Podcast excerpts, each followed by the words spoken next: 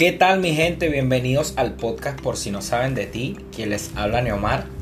Eh, bueno, espero que ante todo estén súper bien, que vayan llevando bien el tema de la cuarentena. Eh, ya hoy, 17 de junio, el día que estoy grabando este episodio, se cumplen exactamente tres meses de mi encierro domiciliario.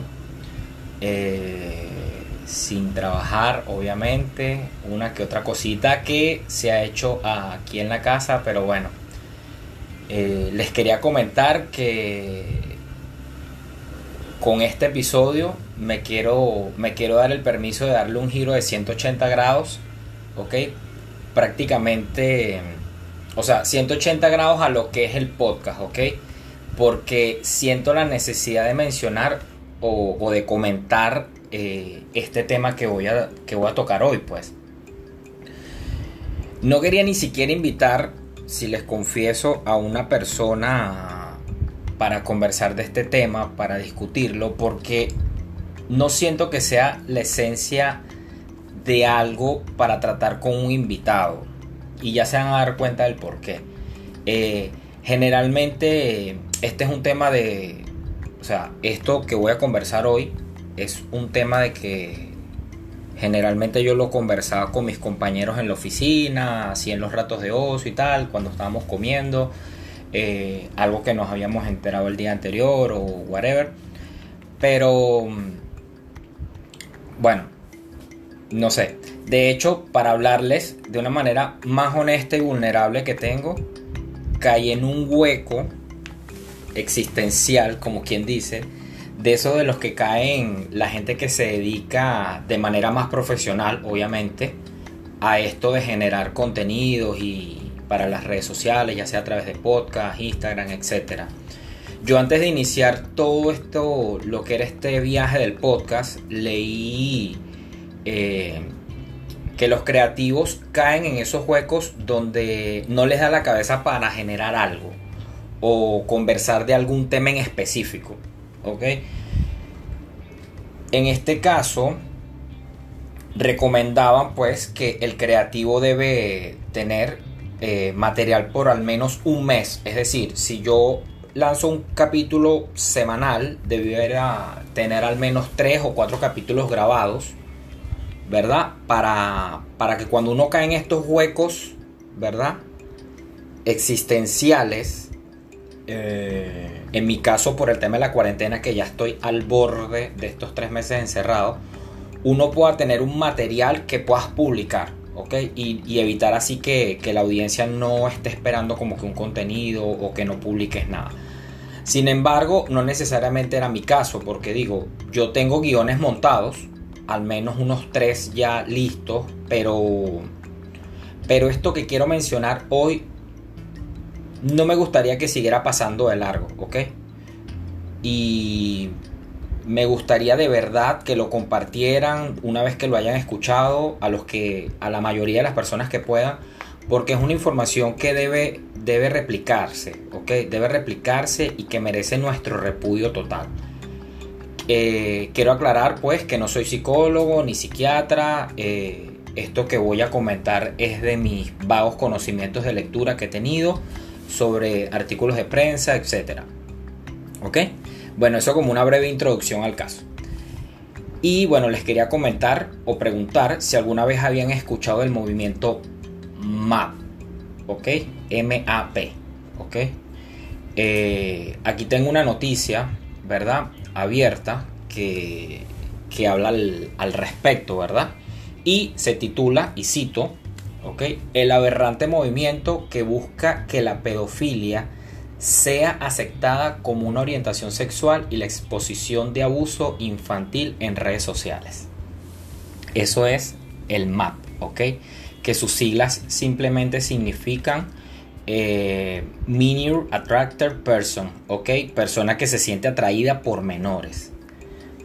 Pana, como el mismo tema lo dice, como el mismo título del, de prensa lo, lo menciona, es totalmente aberrante este movimiento.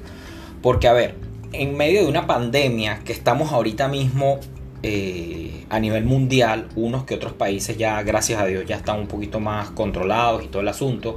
No es el caso de acá de Panamá.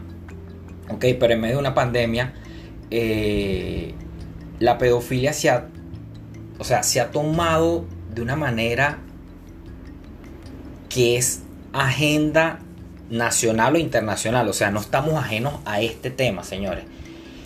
Y entonces nace esto que es peor que una pandemia, porque de verdad es un tema a nivel de redes sociales demasiado brutal, demasiado, hay movimientos, hay cuentas en Instagram, eh, sobre todo en Twitter, que, que, que me han comentado conversando con algunas personas. Entonces, ellos quieren de alguna manera generar un movimiento de orgullo pedófilo, ¿ok? Y esto va más allá de un tema de, de, de una orientación sexual, o sea, esto es un tema de gustos, ¿verdad? Que requiere análisis realmente psicológicos de personas profesionales para este tipo de personas, porque puede, puede generar consecuencias graves, ¿ok? Porque pueden arrastrar a víctimas el resto, o sea, ese tipo de consecuencias puede arrastrar a una persona si le pasó en su infancia, si es víctima de una persona con esta con esta con este tema mental, ok, puede arrastrarle el resto de su vida y le jodes la vida a una persona. Y discúlpeme de verdad el francés, pero no tengo otra manera de, de, de explicarlo. Estas personas eh, que se sienten o que dicen sentirse atraídas por menores tienen es una red demasiado grande, ¿ok? Que incluye gente de, la celebridad, políticos, eh, gente influencer, inclusive, que uno puede ver normalmente por la calle y ni siquiera tienes la remota idea de que esa persona puede ser eh, perteneciente o miembro de una de estas redes de abuso, porque eso es lo que es, una red de abuso. A mi parecer y de muchas personas que, coincido, pues que, hemos conversado con sobre este tema en específico. Esta gente tiene hasta bandera, así como mínimo son un movimiento LGBT, o sea, no sé qué piden. De verdad que por más que yo busco la manera de, de de meterme en el asunto, de, de ver qué es lo que piden, qué es lo que quieren. Bueno, sí sé lo que piden. Lo que piden es que se normalice el tema de que una persona de 40 años pueda enamorarse de una persona de 12 años y eso se vea a nivel de los ojos de la población del mundo como algo normal, como que se normalice que una persona de tanta edad se enamore de una niña, ¿ok? O de un niño, que es peor aún. Entonces, este tipo de movimientos, de verdad que, como les comentaba en el tema de las redes sociales, se ha vuelto tan viral de una manera tan asquerosa, ok, que por ahí veía un influencer eh, que decía sobre el tema de que este tipo de gente siempre se oculta bajo el anonimato. Ok, las personas que crean esta cuenta ya sea por Instagram o por Twitter. Pero peor aún es que la gente que comenta, tú puedes ver, bueno, tú no, porque de verdad que no me he atrevido a meterme en buscar este tema más allá de, por artículos de prensa en mis redes sociales, porque no sé, ustedes saben que si uno maneja, en las redes sociales se manejan por algoritmos, ¿verdad? O por, por resultados de búsqueda. Entonces no quiero meter este tipo de temas en mis redes sociales porque después me van a bombardear con información como esta y es lo que menos quiero. O sea, quiero estar lo más alejado posible, alejado más no ajeno, ¿ok? Porque tengo sobrinos adolescentes, eh, hembras y varones, y, y tengo amigos que tienen hijos adolescentes y niños, niñas, ¿verdad? Que no estamos ajenos ninguno a algo, o sea, a que nos toque este tema de cerca. Eh, recientemente vi una serie de Netflix, no sé si, si tuvieron la oportunidad de verla.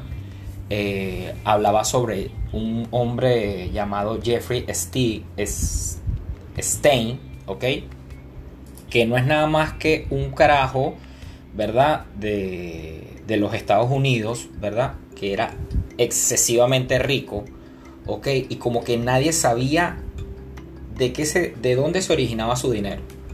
Resulta que el tipo se codiaba con muchas personalidades de las celebridades, del mundo político, inclusive de la realeza, de la realeza de la corona de, de Gran Bretaña, pues específicamente del príncipe Andrés.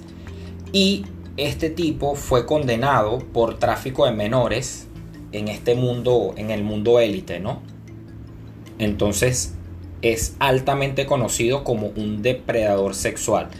El que no haya tenido la oportunidad de ver esta serie en Netflix, son seis capítulos, es súper corta y no me gustaría hacerle spoiler porque pero igual se los voy a hacer porque es una, es una serie, pues, es un documental, perdón.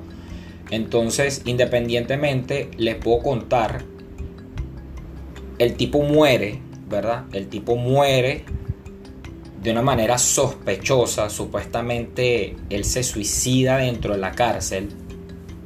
Cuando vean la serie se van a dar cuenta de, la, de las fallas que hay en, en cómo se montó toda la mentira porque claramente es una mentira y que se, se, haya cerrado, o sea, lo más indignante para mí es que se haya cerrado el caso y para mí este carajo es simplemente la punta del iceberg, ¿ok?